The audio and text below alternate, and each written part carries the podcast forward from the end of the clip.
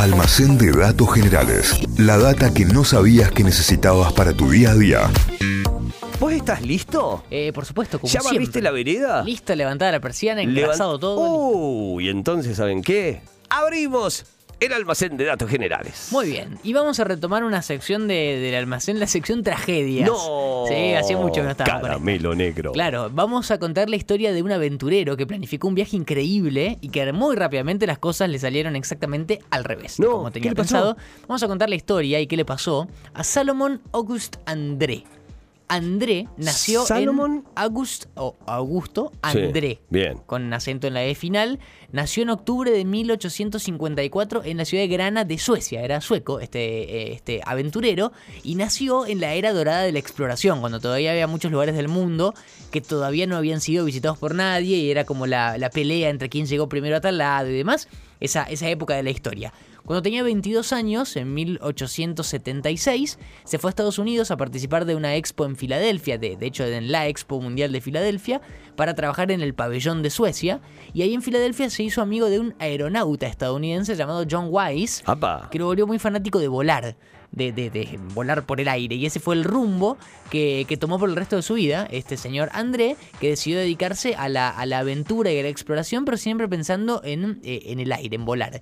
Volvió a Suecia en 1880, al toque se convierte en asistente del Instituto Real de Tecnología y empieza a participar en un montón de misiones de investigación, distintos viajes, más que nada por las islas del norte de Suecia, de Noruega, que el clima es muy ártico, muy frío, eh, empezó a, a especializarse en esa rama de, de la aventura. Por ejemplo, en 1882 viajó a la isla de Spitsbergen, que forma parte del archipiélago de Svalbard, las islas sobre las cuales ya hablamos en el almacén. Sí. Son las islas en las que está prohibido morirse, ¿se acuerdan? Era como el título clickba- clickbaitero. Sí.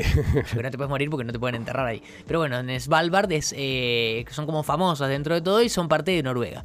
Pero bueno, por esos años André le empezó a dar mucha curiosidad el- el- una forma muy particular de transportarse y la única por esos años para volar, que era el globo aerostático. Se volvió fanático y se volvió experto en globos aerostáticos. Mira qué bien. En 1893 convence al editor de un diario de Estocolmo, de Suecia, para que le financien una misión. El tipo quería un globo aerostático para promover el bienestar público y la ciencia. Ese era como el motivo de, su- de sus viajes. El diario lo consigue.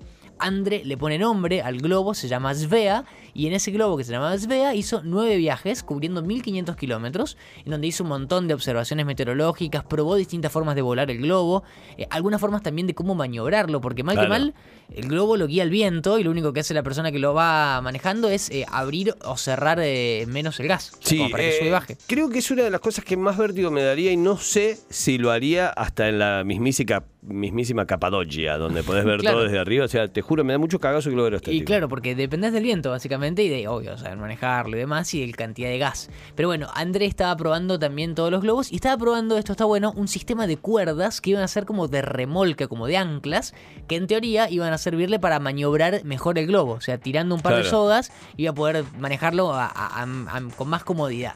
Con esos viajes, Andrés se convirtió en el primer aeronauta de Suecia, o sea, la primera persona en su país en volar en despegar de la Tierra. Eh, eso hizo que sea bastante famoso en la comunidad científica de su país. Salomón Claro. August André se volvió famoso. Y en 1895 apareció con un anuncio que sorprendió a todo el mundo.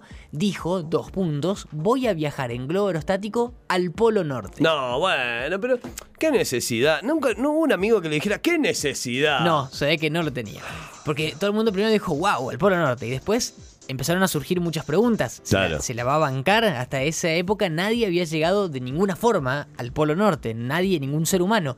Después, el globo iba a poder volar tanto tiempo hasta el Polo Norte. Es un montón de kilómetros. Por más que Suecia esté muy al norte, sigue estando lejísimos del Polo.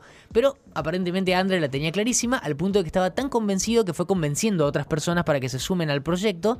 Eh, primero explicó que saliendo eh, en la fecha correcta desde Spitsberger, la isla que decíamos recién, podía agarrar un viento del norte en una cuestión de dos semanas y ese viento lo iba a llevar sin problemas al globo. Incluso podía llegar hasta Alaska, dijo. Cruzaría el polo y llegaría a Alaska eh, en, en América.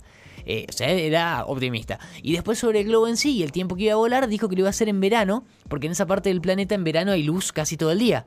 Eh, como Claro. por el contrario, en invierno hay noche casi todo el día. Entonces André, con esta situación, dijo que no, hay, no iba a haber mucho cambio de temperatura entre las horas del día, entonces el caudal de gas iba a poder ser el mismo, regular, prácticamente durante todo el tiempo. Claro. Entonces eso iba a ser bueno para el globo. Además dijo que iba, tenía pensado unir una vela a la bolsa del globo. Eh, para cubrir más distancias en poco tiempo, con menos esfuerzo. O sea, tenía todo pensado el tipo, la tenía toda pensada, toda clara.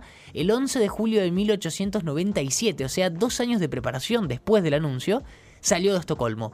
eh, para primero las islas y después de las islas esas en Svalbard para el Polo Norte. Claro. El globo era un diseño nuevo, se llamaba Ormen, que significa águila, eh, y estaba bancado por la Academia Real de Ciencias de Suecia, el rey Oscar II y por Alfred Nobel. O sea, el tipo de los premios Nobel, bueno, estaba bancado por él. O sea, O sea que había conseguido apoyo muy importante, apoyo digamos, muy importante. legítimo, ¿no? A- apoyo fuerte para, para esta travesía que arrancó, decíamos, en julio del ochen- de 1897. Pero al toque las cosas empezaron a salir mal y acá empezó a salir todo mal para el pobre André. Pero... Porque las sogas esas que había inventado como onda timón eh, para manejar el globo se rompieron apenas salieron. O sea que ni bien salieron el globo ya estaba a la deriva. Ya empezaba a depender de esos vientos y de la cantidad de gas que le regulen al globo. Y tuvo la mala suerte que llegó una tormenta y el viento lo sacó de rumbo. Llovía en la tormenta y la lluvia iba formando hielo en la parte de arriba del globo, así que se le hacía cada vez más difícil volar.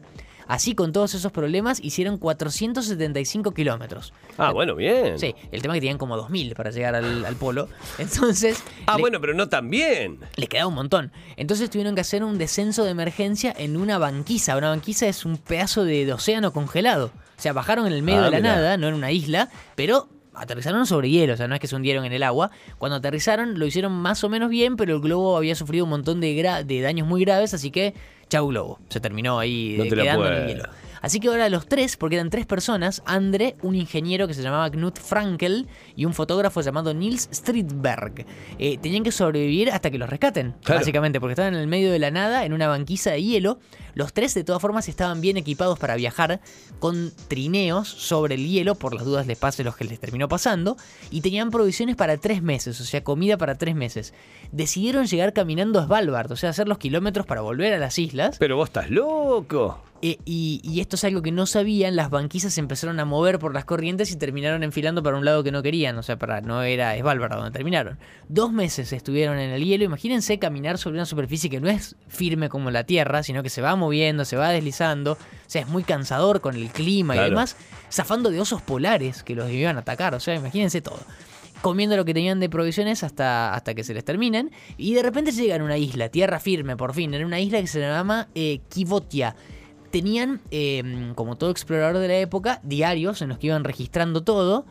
Las notas en esos diarios llegan hasta dos semanas después de que llegaron a esa isla, los tres. Esto quiere decir que... ¿Qué les había pasado? En realidad nadie sabe cómo, pero los tres se murieron al poco tiempo de llegar a la isla. No. Supuestamente por el agotamiento que les demandó esos dos viajes de. dos meses de viaje, digo, en el, en el hielo.